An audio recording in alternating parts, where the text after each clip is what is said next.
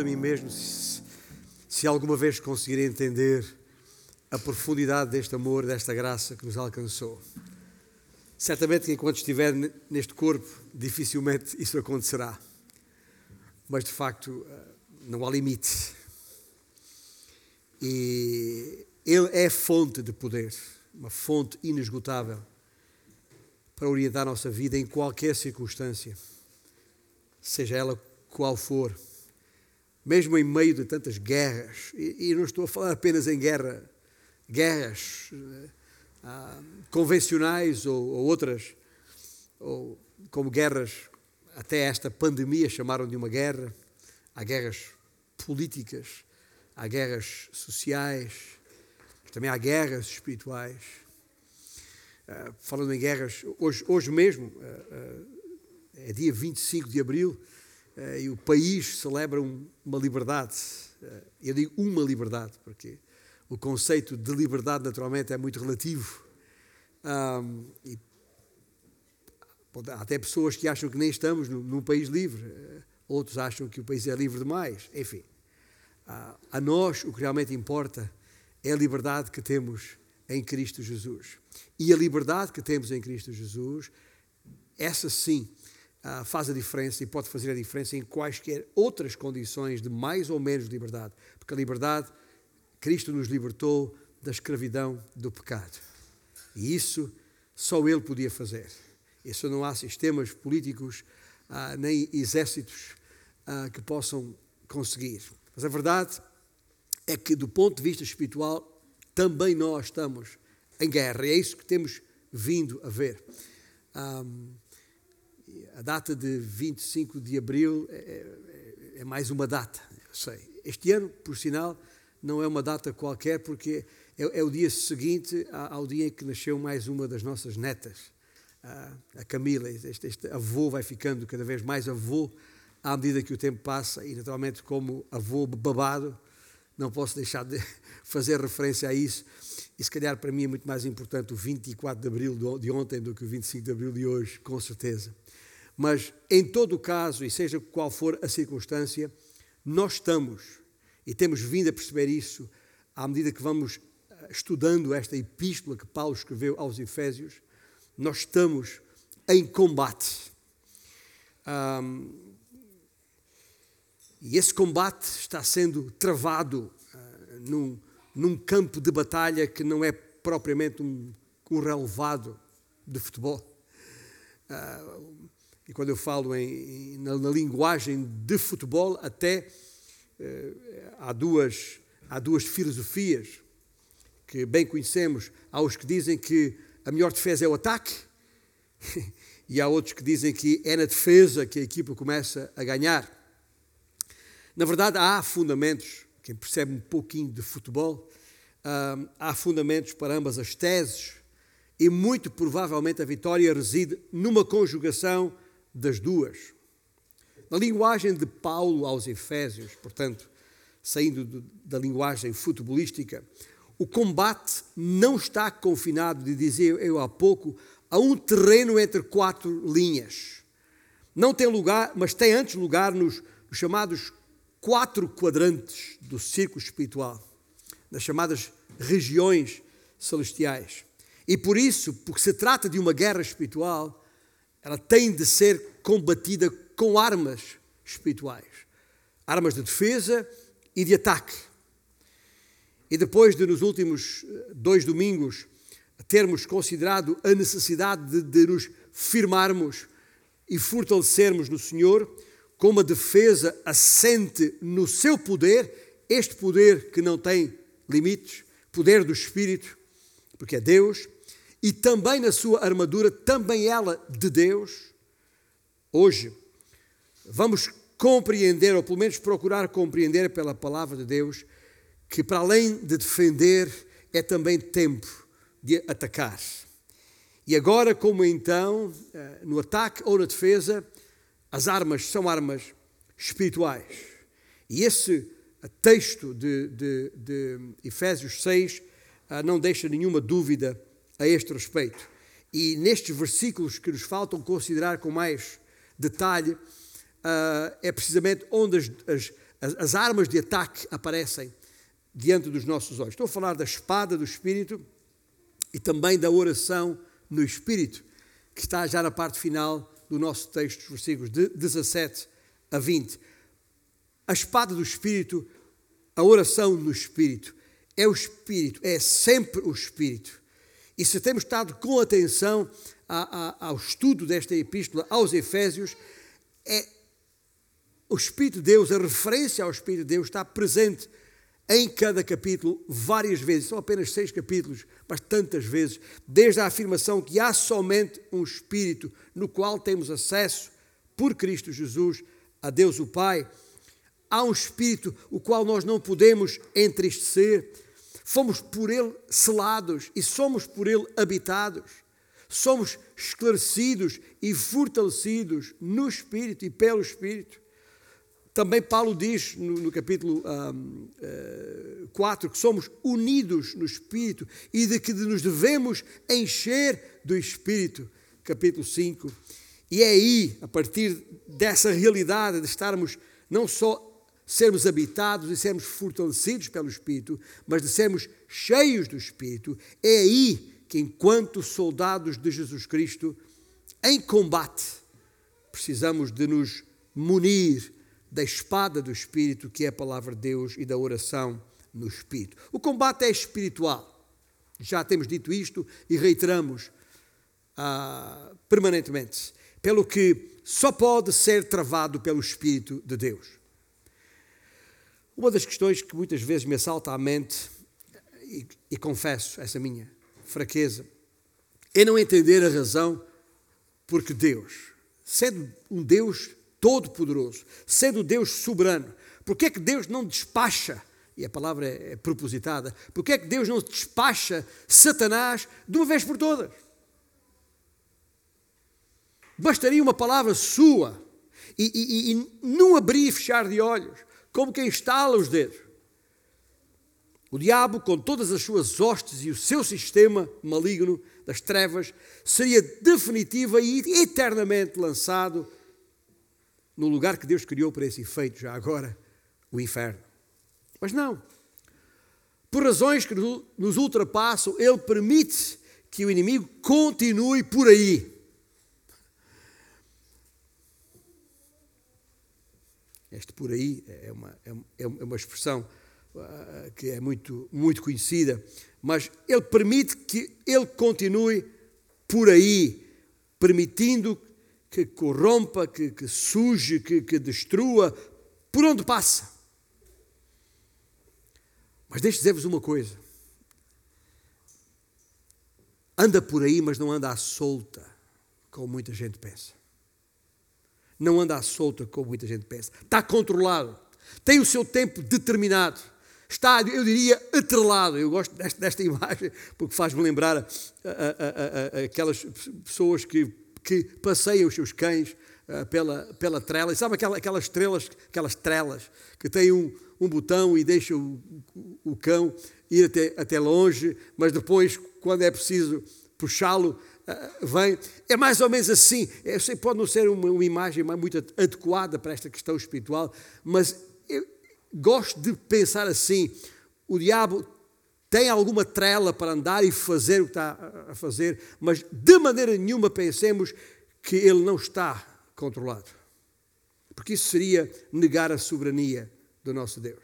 E isso, obviamente, não faremos de maneira nenhuma. E esse dar de trela tem um limite, tem um tempo. Mas é interessante pensarmos que ele não só deixa o inimigo por aí, uh, com ah, como é que se diz, neste campo de batalha que é o nosso e que estamos vindo a, a referir, como o Senhor faz questão de nos envolver nesse combate. Mas também esse nosso envolvimento neste combate não é de qualquer maneira. Ou seja, nós não, não, não, não estamos entregues a nós mesmos, porque se estivéssemos entregues a nós mesmos, não teríamos qualquer hipótese de vitória neste combate. Há uma guerra declarada. E nesta declaração de guerra, ah, eu queria hoje ah, ah, ajudar-vos a entendê-la, esta declaração de guerra, com três artigos. principais. O artigo 1 sobre a defesa, uh, o artigo 2 sobre o ataque e o artigo 3 sobre vitória. E foi para nos ajudar a entender a razão, porque uh, o Senhor decidiu fazer as coisas desta maneira, repito, deixar o diabo por aí e envolver-nos nesta luta por aqui, o seu objetivo para nos preparar à sua maneira e não de qualquer maneira. Foi para isso que o Senhor deixou a sua palavra e textos específicos em particular, como este em Efésios. Vamos reler agora o, o, o texto de, de Efésios 6, nos versículos 10 a 20. Outra vez é o nosso texto que temos repetido a leitura nestes últimos três domingos. Um, e vamos ficar de pé já agora. Assim mudamos a, a posição em que, em que estamos e estamos na presença do Senhor também uh, de pé. E, e, este de pé, guarda esta ideia de ficar de pé, porque vai, vai ser importante para percebermos algumas ideias fortes neste texto aqui. Quanto ao mais, sede fortalecidos no Senhor e na força do seu poder Revestivos de toda a armadura de Deus para poderes ficar firmes contra as estiladas do diabo. Porque a nossa luta não é contra o sangue e a carne, e sim contra os principados e potestades, contra os dominadores deste mundo tenebroso, contra as forças espirituais do mal nas regiões celestes. Portanto, tomai toda a armadura de Deus para que possais resistir o dia mau e depois de teres vencido tudo, permanecer inabaláveis Estai, pois, firmes, cingindo-vos com a verdade e vestindo-vos da couraça da justiça. Calçai os pés com a preparação do Evangelho da paz, embraçando sempre o escudo da fé, com o qual podereis apagar todos os dardos inflamados do maligno.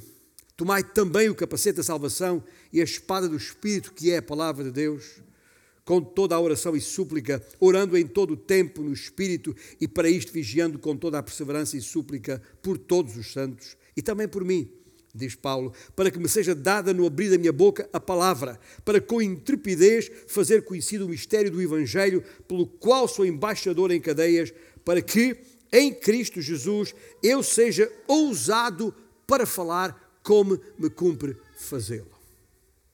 E nosso Deus, ah, por isso podemos falar contigo com toda a oração, em todo o tempo, no Espírito. Porque tu és fonte de poder, como cantámos há pouco. E precisamos, desde já, te agradecer pela tua palavra, pela, pela clareza com que ah, o teu Santo Espírito nos apresenta e pela clarividência que nós temos desde que habitados por Ele. Ó oh Deus, obrigado porque temos aqui o que precisamos para este combate. E quando nos incorporaste, quando nos mobilizaste, não nos deixaste entregues a nós mesmos, mas temos todas as condições em Cristo Jesus para uh, enfrentar o inimigo e ficar e permanecer inabalável. Por isso te agradecemos em nome de Jesus. Amém? Os irmãos podem sentar, entretanto. E uh, quanto ao mais, irmãos, Quanto ao mais, é assim que Paulo começa o texto, sede fortalecidos no Senhor. Esta é a primeira ideia que eu gostaria de sublinhar neste artigo primeiro, neste artigo primeiro da declaração de defesa. A ideia de que estamos, precisamos de estar fortalecidos no Senhor. E a questão da força em si, o poder, é de enorme importância. É um tema que Paulo enfatiza praticamente em todos os seus textos. E aqui em Efésios principalmente. Lembra-se de termos, quando lemos em capítulo 3, versículo 16, a respeito do fortalecimento no homem interior. Importante pensar nisto. É dentro que este fortalecimento, é no interior que este fortalecimento acontece. Nós temos que ser fortes, essa é a exortação de Paulo. Mas notai, notai bem a, a, a, o tipo de força que está aqui em causa. Quando ele diz, quanto ao mais, sede fortalecidos no Senhor e na força do seu poder. Portanto, não é na nossa força. Tipo, vamos lá recrutar aí a gente mais, mais alta e mais forte e mais, e mais em melhor forma física para aguentar as investidas do inimigo. Nada disso. É no Senhor, é a força do Senhor em nós. Até porque nós somos fracos. Paulo mesmo, o grande apóstolo Paulo, reconhece isso. Lembra-se quando, ao, ao escrever à igreja em Corinto, na segunda epístola, logo no capítulo 12, ainda no capítulo 12, quando ele diz: O seu poder, o poder de Deus, se aperfeiçoa onde? Na nossa fraqueza. Assim, precisamos entender que a força necessária para aplicar em toda esta questão da guerra espiritual e da oração envolvida em particular nela não é de nós mesmos. Somos fortalecidos no Senhor. Mas também, como vimos, ah, aliás, ficámos a saber, e eu diria, estranhamente ficámos a saber, que para nos apresentarmos fortes, temos de pôr a armadura. Ou seja, precisamos de ser revestidos da armadura. E este é o segundo, a segunda linha neste artigo primeiro. Estou a usar uma linguagem de declaração formal de guerra, com artigos e linhas, para percebermos melhor o que está aqui em causa. Mas quando eu digo estranhamente, ah, porque normalmente não é a armadura que dá força a um soldado. O indivíduo pode pôr uma armadura fortíssima, é, mas pode ser um, um lingrinha, sem capacidade para, uh, para se movimentar. Aliás, se for muito pesada, nem sequer aguenta com o peso da, da, da armadura em cima. Portanto, é, é, é, por isso que eu digo que é estranho, porque não é a armadura que dá força a um soldado. Mas quando percebemos, e tal como considerámos no domingo anterior, a natureza espiritual e interior da armadura em causa, aí é outra história. Porque, na verdade, o que estamos a falar aqui não é de, de, de, de, de couraças e de capacetes e de, e de, e de, e de, O que estamos a falar é de verdade e fé. Estamos a falar de justiça e salvação. Pelo que eh, logo dá para perceber que é tudo coisa interna, tudo coisa interior. Tem nada a ver com o visual. Tem nada a ver com o visual. Quando a ela temos acesso e dela nos revestimos, ela entra em nós, está em nós. E, portanto, esta é uma metáfora, eu sei, e como a generalidade das metáforas, também esta não é, não se apresenta fácil de adequar à realidade. Há um poder em nós, que é de onde advém a força da armadura, conforme o versículo 11 revestivos de toda a armadura de Deus para poderes ficar firmes contra as ciladas do diabo. A palavra firmes, estar firme, lembra-se? Firme, aquela primeira ordem militar ordem na, na parada. Este ficar firmes, este permanecer inabalável, inabaláveis, repete-se várias vezes, porque esse é o propósito de Paulo aqui. A ideia é de, é ficar de pé e não por terra. Enquanto permanecemos de pé, ouça bem, podemos prosseguir em combate.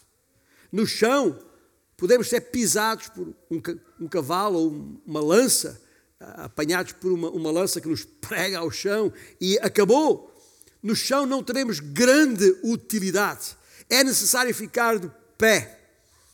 É como no, no boxe, digo eu, por aquilo que sei, porque obviamente nunca, nunca lutei num ringue de, de, de boxe, mas no boxe, quando o lutador é, de, é derrubado e não se levanta mais, acabou, acabou o combate. É? Mas quando ele se levanta, ah, então é para continuar. E por isso é preciso permanecer de pé. Agora o diabo, o diabo arma ciladas por todo o lado aqui no Porto, lá em Moçambique, ou em qualquer outro lugar do mundo. Ele maquina os seus esquemas. A palavra interessante, a palavra grega que Paulo usa aqui para uh, ciladas é a palavra uh, grega uh, metodeias, que é onde está a origem da nossa palavra método.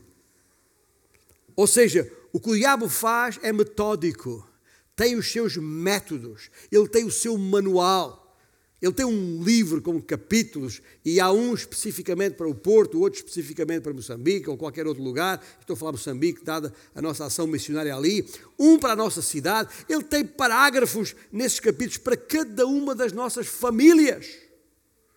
Há instruções específicas para gente rica ou pobre, para intelectuais ou, ou operários. Os, os, seus, os seus métodos se ajustam a toda e qualquer situação, sempre para desestabilizar, enfraquecer, precipitar a queda, arruinar a vida.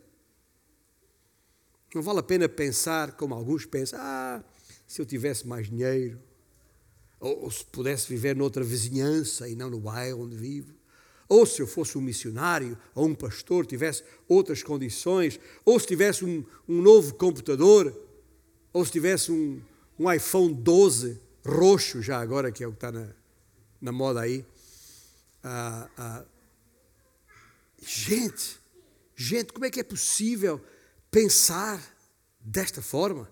Não é por aí, as coisas não se conseguem assim. O diabo tem sempre métodos e métodos sempre novos para lá chegar.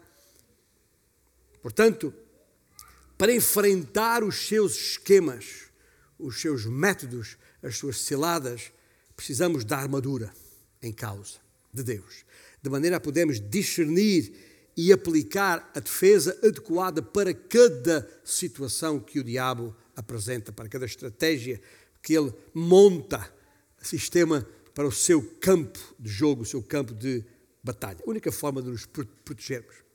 Portanto, boa nota, tome boa nota uh, disto que estamos a, a falar aqui fortalecidos no Senhor, revestidos da armadura, diz Paulo, e ainda diz ele neste texto, eu estou aqui a fazer uma, uma, uma síntese do que já estudávamos para trás, cientes do inimigo.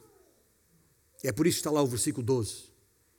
Porque a nossa luta não é contra a carne, é, não é contra o sangue e a carne, e sim contra os principados e potestades, contra os dominadores deste mundo, deste mundo tenebroso, contra as forças espirituais do mal nas regiões celestes. Há que responder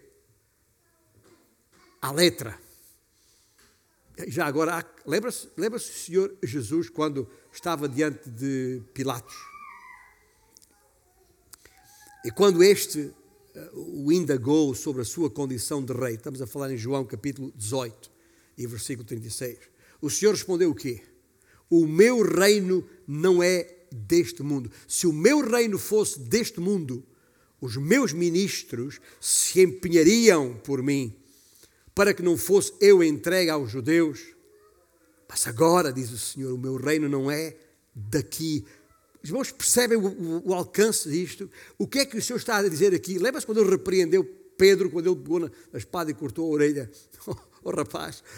O avanço do reino que estamos a falar não acontece à força de espadas, como tragicamente se praticou na história da igreja no tempo das cruzadas. Não é uma questão de carne e sangue, mas essencialmente espiritual. O nosso adversário é um poder angelical, demoníaco e maligno, que só pode ser combatido com esta armadura que estamos a falar aqui. Precisamos ser sábios e sóbrios nesta questão, até porque há muita confusão por aí, há por aí gente esquisita a fazer exorcismos esquisitos. O exorcismo tem o seu lugar. Eu próprio já participei, presenciei algumas situações, não muitas, graças a Deus, mas o suficiente para perceber ah, quão terrível e, e é o poder das trevas e o dano que ele causa em pessoas que escravizam. Ah, há até perguntas que são difíceis de responder, às vezes as pessoas vêm e, e perguntam-me pastor, ainda há pouco tempo, entre, entre na nossa con, con, congregação, alguém me fez esta pergunta: como? Como é que eu posso proteger os meus filhos do, do diabo? Ou, ou como, é, como é que eu me posso proteger a mim mesmo do diabo? Como é que eu posso livrar-me das garras de Satanás? Bom, não há outra resposta para isto senão há que tomar a armadura de Deus. Não é nossa, não é no nosso poder das nossas capacidades, tal como vimos no domingo passado. E há uma coisa que nós sabemos com certeza, ouça bem, isso eu posso afirmar com toda a certeza. Todos nós estamos em Cristo Jesus, somos um alvo identificado pelo inimigo e estamos debaixo de fogo. Principalmente aqueles que têm a responsabilidade de pregar a palavra. Portanto, não nos esqueçamos que, que este texto está aqui também para que nós estejamos cientes do inimigo. Mas, afinal de contas, podemos também estar seguros na defesa em causa. Eu gosto desta linguagem que Paulo usa aqui no versículo 16, embraçando sempre o escudo da fé, com o qual podeis apagar os dardos inflamados do diabo. Agora, nós sabemos que dardos inflamados podem cair sobre nós a qualquer momento, especialmente naqueles momentos, e quem os não tem, aqueles momentos de desilusão, ou de remorso, ou de raiva, de medo, ou de solidão, ou quando se passa por um luto atroz. Na prática, quando esses momentos,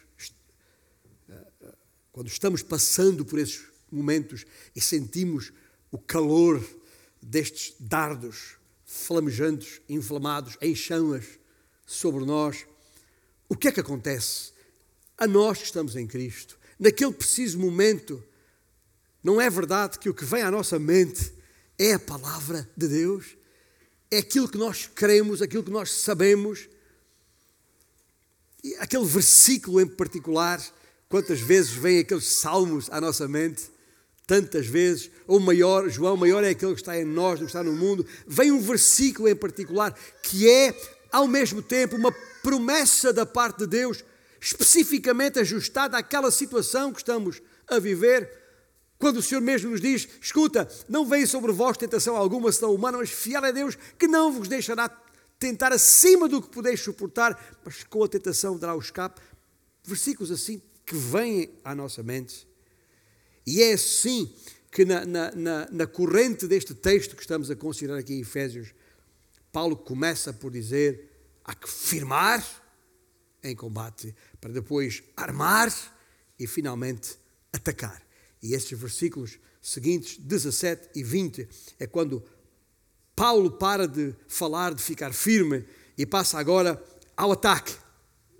E como sempre, não com equipamento de morte, mas equipamento de vida, que são as armas da pregação e da oração. É disto que ele fala no artigo 2 desta declaração de guerra.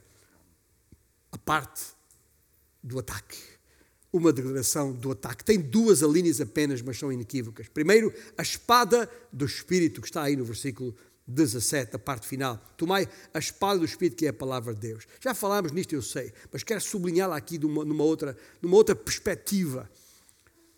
Porque a, a espada, gente, a espada é simultaneamente um, um, um instrumento, de, de, uma arma de defesa e de ataque. Quem já viu uh, o, o, os, os peritos a, a, usar a espada, eles defendem-se com a espada e podem atacar com a espada. E saber que a nossa salvação não depende da nossa própria justiça, porque não a temos já agora, é uma segurança acrescida. Eu não sei se isso acontece na vossa mente ou não. Isto a propósito do, do, do qual neste versículo referiu o capacete da salvação. Isto não é uma coisa por mero acaso. É, é, é, o, o capacete protege a nossa cabeça de ataques, ah, de golpes mortais. E quando nós pensamos na, na, na salvação que nos garante que a morte não terá qualquer poder, qualquer efeito sobre nós, lembra-se, lemos Isaías 59, 17 a este respeito, o capacete da, da, da salvação é essencial para o nosso testemunho. É a página da nossa história. A nossa salvação poder afirmar que não depende de nós mesmos. Escuta, se a minha salvação dependesse de mim mesmo, da minha justiça, eu não me sentia seguro. Eu, eu tenho espelho em casa, eu sei quem sou. Mas é precisamente porque a, a, a minha salvação depende exclusivamente de Cristo que estou seguro. Absolutamente seguro. E é isso que eu tenho que proclamar. Esta salvação tem que ser a, a minha página de testemunho a minha história, eh, eh, eh, uma das principais redes sociais usa esta, esta expressão. A minha história, a minha história, e já agora sim estou a pensar nas redes sociais e vou fazer algumas referências às redes sociais porque é pertinente fazê-lo. Nós não fomos chamados só para dizer coisas bonitas ou politicamente corretas, ou por lá postar citações de grandes teólogos, ou partilhas de textos religiosos ou mesmo versículos bíblicos. Não, usa a sua página, a sua história se a tem, e não há problema em tê-la em, em si mesmo, mas usa para dar o seu testemunho. Há que partilhar a obra de Deus na tua vida, mesmo que tenhas que expor as tuas fraquezas. A tua comunicação nos mídia tem de ser autêntica e genuinamente relacionada com o teu verdadeiro relacionamento com Deus. Se não tens nada de autêntico para postar, é melhor não postar coisa nenhuma. Já há por ali muito lixo. Que chegue. Está bem? E, uh, uh, há que manter a nossa mente protegida dos, dos, ataques do inimigo. Por isso que eu estou a fazer outra referência ao, ao, ao capacete da salvação que protege a mente. Mas há que saber empunhar, manejar a espada do Espírito, que é a palavra de Deus. Eu usei a palavra manejar porque o, o apóstolo Paulo usa essa expressão quando escreveu a Timóteo ah, na sua, uma das suas epístolas a este respeito, que, que maneja, saber manejar a palavra da verdade. Não é só empunhar a espada, é manejá-la. E manejar, tal como a palavra no, na língua original quer dizer, significa expor. A palavra, a palavra manejar, uh, que Paulo se refere, significa dissecar, como é um, é um termo cirúrgico, de, cortar, uh, como os cirurgiões fazem, para abrir. E o, o, cirurgião abre para quê? Para expor, para que fique à vista. E é isto que nós temos que saber fazer, é expor a palavra de Deus. Fazer afinal o que o Senhor Jesus Cristo fez lá no deserto quando o diabo atacou. Lembra-se? Uh, se não se lembra bem, depois em casa poderá ler no capítulo 4 de Mateus, do Evangelho de Mateus, os primeiros 11 versículos, onde das, das várias vezes que o diabo investiu contra o Senhor, o Senhor sempre respondeu com o quê? Com a palavra de Deus. Lembra-se quando uh, o diabo para ele, vá lá, vá lá, mostra que és o, o maior, né? transforma estas pedras em pães. O que é que o Senhor respondeu? Nem só de pão viverá o Por que, é que o Senhor respondeu isso? Porque está escrito, é das Escrituras, Deuteronômio capítulo 8. O Senhor citou as Escrituras e por isso, como Paulo fez na armadura, referindo-se a Isaías, e é isso que nós temos que fazer, basta citar a Bíblia se é que a entendemos, se é que, ela, que a nos apropriamos dela. Há que fazer sempre assim, sempre que formos tentados pelo diabo. E sabe o que é que vai acontecer? Acontece aquilo que Pedro disse quando disse: Ele fugirá de vós. Leia lá o último versículo em Mateus 4, uh, uh, versículo 1 a 11. O versículo 11, o que é que diz? Como é que acaba aquele texto? Depois que o Senhor respondeu com a palavra, Mateus escreveu: Com isto o deixou o diabo. Está lá escrito. A espada do Espírito, que é a palavra de Deus, é a única peça da armadura, como eu disse há pouco, que dá para defender e para atacar. E pode matar a morte. pode matar a morte. A morte que é o resultado do pecado na tua vida, a não ser que a morte seja morta pelas pestas, pela palavra de Deus. A razão porque essa espada tem dois gumes e é tão cortante, estou a, a citar aqui o autor da Epístola aos Hebreus, capítulo 4, versículo 12. A palavra é como espada de dois gumes que, que, que penetra. E sabe porquê é que ela é tão cortante? Porque ela é. As suas lâminas são amoladas pelo Espírito. É por isso que ela é a espada do Espírito. Não são meras palavras numa página qualquer, mesmo numa rede social. São palavras que penetram, que cortam, que dilaceram o mais profundo do nosso ser. E já agora são palavras que mantêm o inimigo à distância. Mantêm o inimigo em sentido à distância. Se é verdade que as redes sociais estão cheias de falsas, de falsas promessas e estão. Então é hora de ali escrever os efeitos das promessas de Deus na tua própria vida. Veja que eu não estou a, a desencorajar o uso das redes sociais.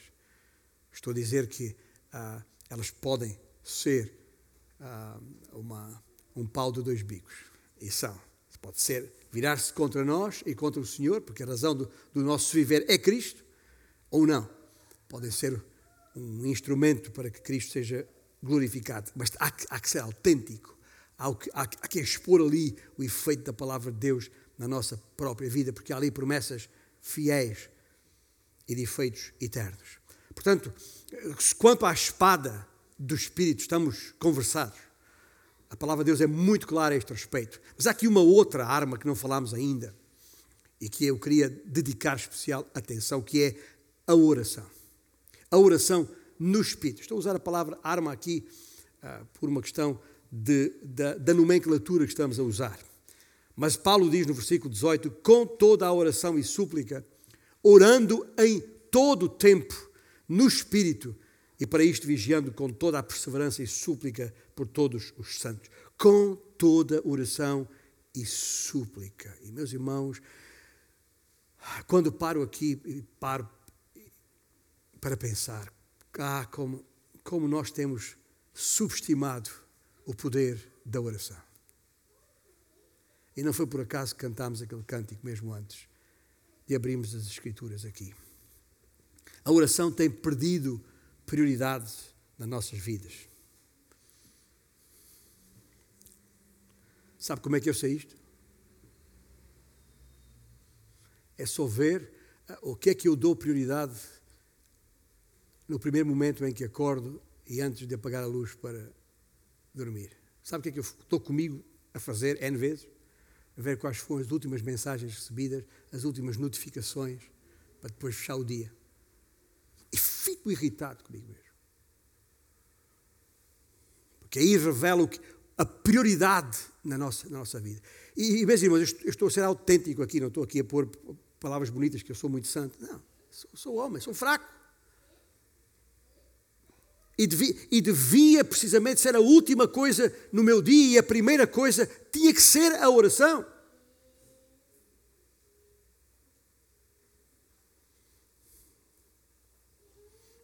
E por isso faço minhas as palavras de Paulo, orem também por mim.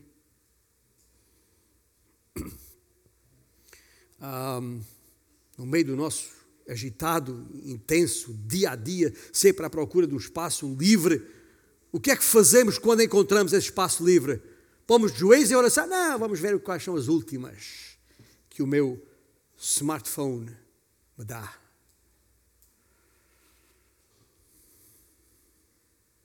Em vez de fazermos uma ligação direta ao trono de Deus, fazemos uma ligação direta ao, a uma página qualquer, uma rede qualquer, as redes sociais.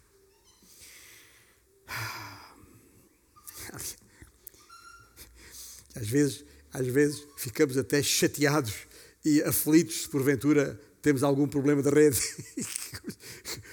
Quando a, a ligação direta a, a, ao trono de Deus não, não tem interferências, não tem, não tem sinais fracos. Ah, outra vez, eu não estou a falar mal das redes sociais, está bem? Mas o que a palavra de Deus diz é orar sem, orar sem cessar, não diz tuitar sem cessar.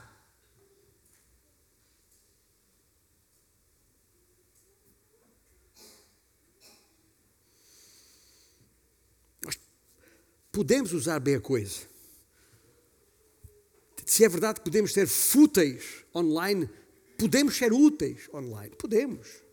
Há que orar para os nossos amigos, por cada um dos nossos irmãos na nossa igreja mesmo quando estão online ou no nosso online. Ou, ou, por aqueles mestres das Escrituras que ensinam online. Escuta, não há nada contra o online. Mas o que precisamos ser fiéis à palavra e darmos prioridade à nossa relação com o Senhor. Mas sim, ora, ora, ora, ora por esses mestres online ou não, porque esses pregadores são especialmente atacados, visados e atacados por Satanás, que desfere sobre eles ataques sem dó nem piedade. Aliás, é isso que Paulo está aqui a exortar-nos neste capítulo 6 de Efésios. É precisamente para que oremos por todos esses. Em todo o tempo no Espírito. Ora em todo o tempo no Espírito. Há que pedir e esperar que o Espírito nos ajude nesse processo, até porque nós nem sabemos orar como convém. Conhece esta frase? É do apóstolo Paulo, está em Romanos capítulo 8, versículo 26.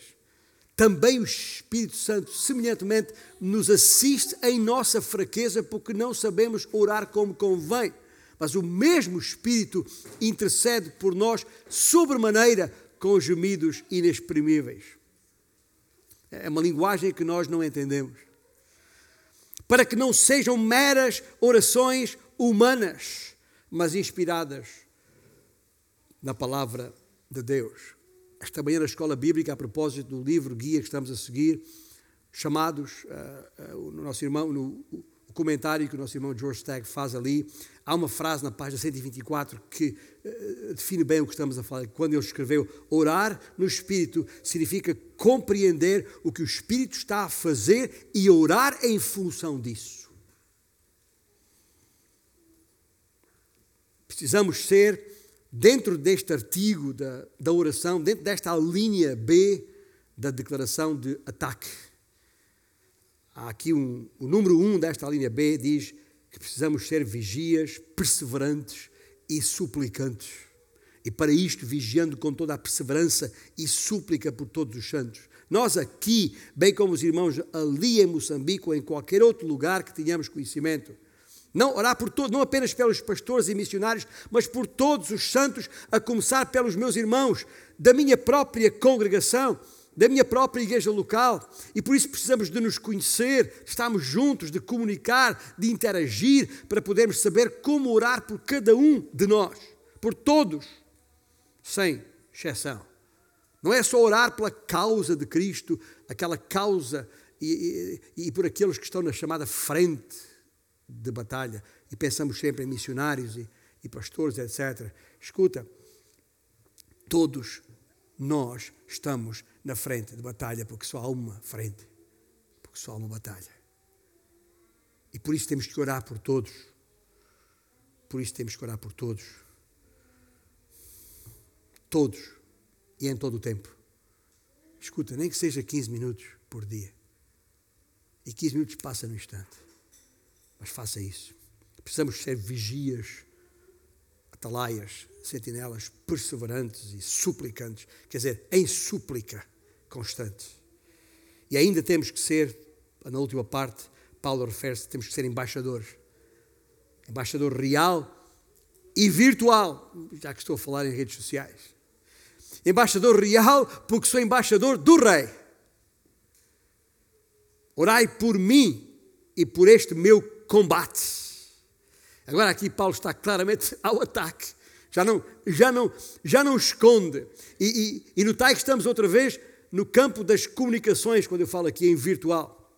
Para que eu, não só para que eu possa abrir a minha boca no meio em que vivo ou tenho acesso, a minha gente, a minha cultura, tenho que transmitir a verdade por todos os meios à minha disposição. E isso é muito relevante nestes dias, especialmente nos dias que vivemos, que são de pandemia. Em lugar de estarmos todos juntos numa mesma sala, às vezes estamos ligados por vídeo. Não é o ideal, mas serve. E termos todos estes meios tecnológicos à nossa disposição é uma benção, uma benção de Deus. Portanto, o que temos aqui é Paulo claramente ao ataque. Eu sou um embaixador real, porque sou, porque sou embaixador do rei, e sou um emissário virtual, porque talvez estou em Zoom. Mas em todo caso, sou um enviado de Cristo. E nós temos estado confinados numa sala com equipamento para falar em, em, em, vídeo. E qual é o problema? Onde é que Paulo está quando escreve isto? Não está ele confinado numa, numa casa, acorrentado pelo tornozelo aos guardas que têm, que têm à, sua, à sua volta? Não está ele confinado ali? mas ele para de falar por causa disso? Não, orem por mim para que eu não pare de falar, seja em, confinamento, seja em reclusão, seja numa, numa sala real como esta ou numa sala virtual, qualquer que seja. O que importa é que eu possa falar e falar com intrepidez, com ousadia. Ele estava ali confinado, em vez de se lamentar, não, o que é que ele fez? Olha, tem esta carta aos, aos Efésios, estava preso quando escreveu a carta aos Efésios. Tem a carta aos Colossenses, estava preso quando escreveu a carta aos Colossenses. Tem a carta aos Filipenses, estava preso quando escreveu a carta aos Filipenses. Tem a carta a Filemon, estava preso. Percebem, irmão? Portanto, nós precisamos ver a coisa de uma outra maneira. O que Paulo está aqui a dizer é que o facto de estarmos confinados num lugar ou numa área restrita não nos pode impedir de orar e falar com ousadia. Não há guerra espiritual, alguma estratégia cilada, dardo, lança, ou seja, o que for espiritual que possa parar o avanço do Evangelho. Por isso, Paulo ora como ora. Ora também por mim, para que me seja dada no abrir da minha boca a palavra, para com intrepidez fazer conhecido o mistério do Evangelho. Eu falei baixinho do Evangelho para chamar a, vossa atenção. Porque o Evangelho não é para ser falado baixinho, é para ser falado de viva voz na página da história da minha vida. É isso que significa ser testemunha de Cristo. E quero dizer-vos uma coisa: é, eu falo por mim também agora, é, é confortante para mim saber que o meu nome está na lista de oração de tanta gente e não apenas que me diz, é, é, pastor, eu oro por si, eu sei que estão a orar por mim, quer, quer quando estou com, com eles, ainda estes, dias em, em, em, em Leiria e em, em, Lisboa, sentado com colegas meus, guerreiros neste combate comigo, e parámos para orar um pelo outro, várias vezes fizemos isso, quarta e quinta-feira, e eu sei que a gente ora por nós, este, este ano já, no princípio do ano, há um, um um, um irmão que, que, mora na Madeira, uh, que, que, me liga, telefona-me, eu estou no meu escritório aqui, liga-me para dizer, pastor, o pastor não me conhece, que eu sou um jovem, mas conhece o meu, o meu pai, de facto conheci os pais há, há muitos anos, mas nós estamos aqui, e, e eu e a minha esposa e a nossa filhota pequenina, e, e, e, neste momento em que estamos aqui todos confinados, pensamos o que é que vamos fazer? Vamos orar, e vamos orar por vós, pastores que estão aí nessa luta. Eu digo, Ismael, abençoado sejas. E ele não só está orando por mim, como volta e meia uma mensagem ali, como é que estamos? Há mais detalhes. E quer saber por que orar e como orar. Ainda a semana passada nos mandou um vídeo dizendo, olha, assisti ao vosso culto online. Eu sei que há gente orando e isto, isto, isto é, é reconfortante, como era certamente para Paulo, nas circunstâncias em que estava. Porque isto é uma luta, é uma luta que não para, a não ser no tempo determinado pelo Senhor, quando Ele já não, já não será preciso declarar defesa nem declarar ataque, mas vai ser declarada vitória. E este é o terceiro artigo desta declaração e último com o qual o apóstolo Paulo fecha e nós precisamos fechar também. É um artigo que tem um parágrafo único, que não está necessariamente aqui escrito nestes versículos que lemos. Aliás, está, está no versículo 10, no primeiro versículo que lemos, quanto ao mais. Paulo quer deixar claro que toda esta secção da epístola a respeito da guerra espiritual é apenas o culminar daquilo que ele já tinha falado no capítulo 1. A guerra que ele fala no capítulo 6 é a mesma guerra que ele fala no capítulo 1. Leia com atenção. Leia lá versículos 3 a 14 do capítulo de Efésios para perceber o que está aqui em causa. É uma guerra espiritual. E um dia o Senhor vai trazer de volta, vai restaurar todos estes efeitos que o inimigo e as trevas fizeram na, no cosmos em, em, em, que as coisas, em que não há harmonia nenhuma, e o Senhor vai restaurar essa harmonia, vai trazer os céus e a terra e vai juntá-los e vai restaurá-los, e nós somos parte desse processo. Nesse dia, a vitória será declarada Porque agora céus e terra não estão em sintonia, estão desincronizados. Mas Cristo veio para restaurar essa sincronia. Por isso é que ele tinha que morrer pelos pecadores, redimi-los e, através da sua ressurreição, dar início a uma nova criação, garantindo através da sua própria ressurreição. Isso mesmo, eventualmente todo o mundo material. Isso está por vir, está ainda por vir. Aguardamos esse dia. Efésios e Colossenses foram escritos para nos mostrar que em todas as situações de caráter onde, onde a ética impera, seja na vida conjugal e familiar, seja no seio da igreja, como na vida profissional e até nas redes sociais, nós podemos declarar vitória em Cristo. Toda e cada vitória espiritual na nossa vida, cada momento em que foi possível enfrentar e resistir contra as mentiras de Satanás, servirão de lembrete ao domínio das trevas que já perderam, que não têm hipótese e que a sua derrota final se aproxima e que será definitiva.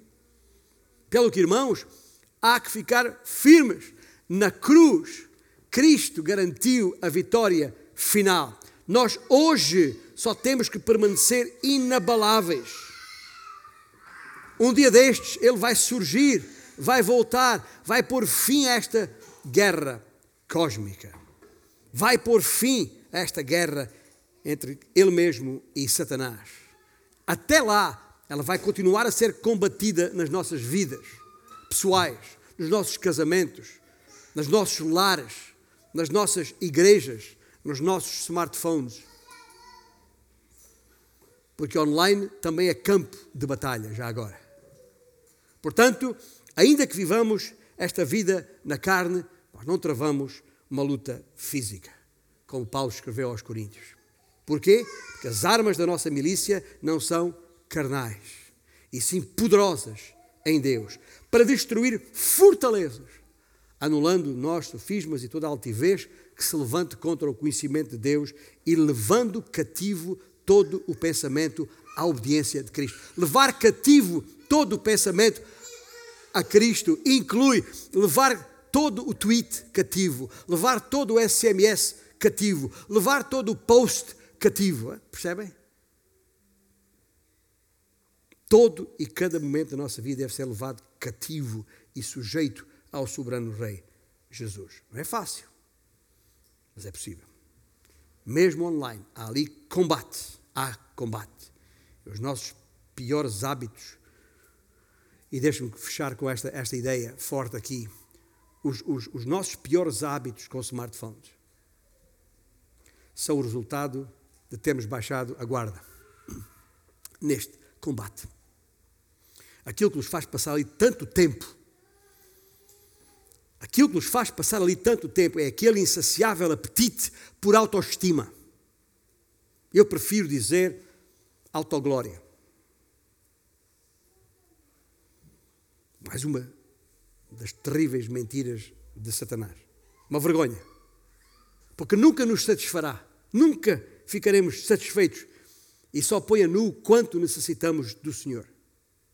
Mas pode ser um espaço podemos redimir para propósitos e glória de Deus. Mas não podemos ir lá a ceguinho, seja eu. Não. Temos que tomar toda a armadura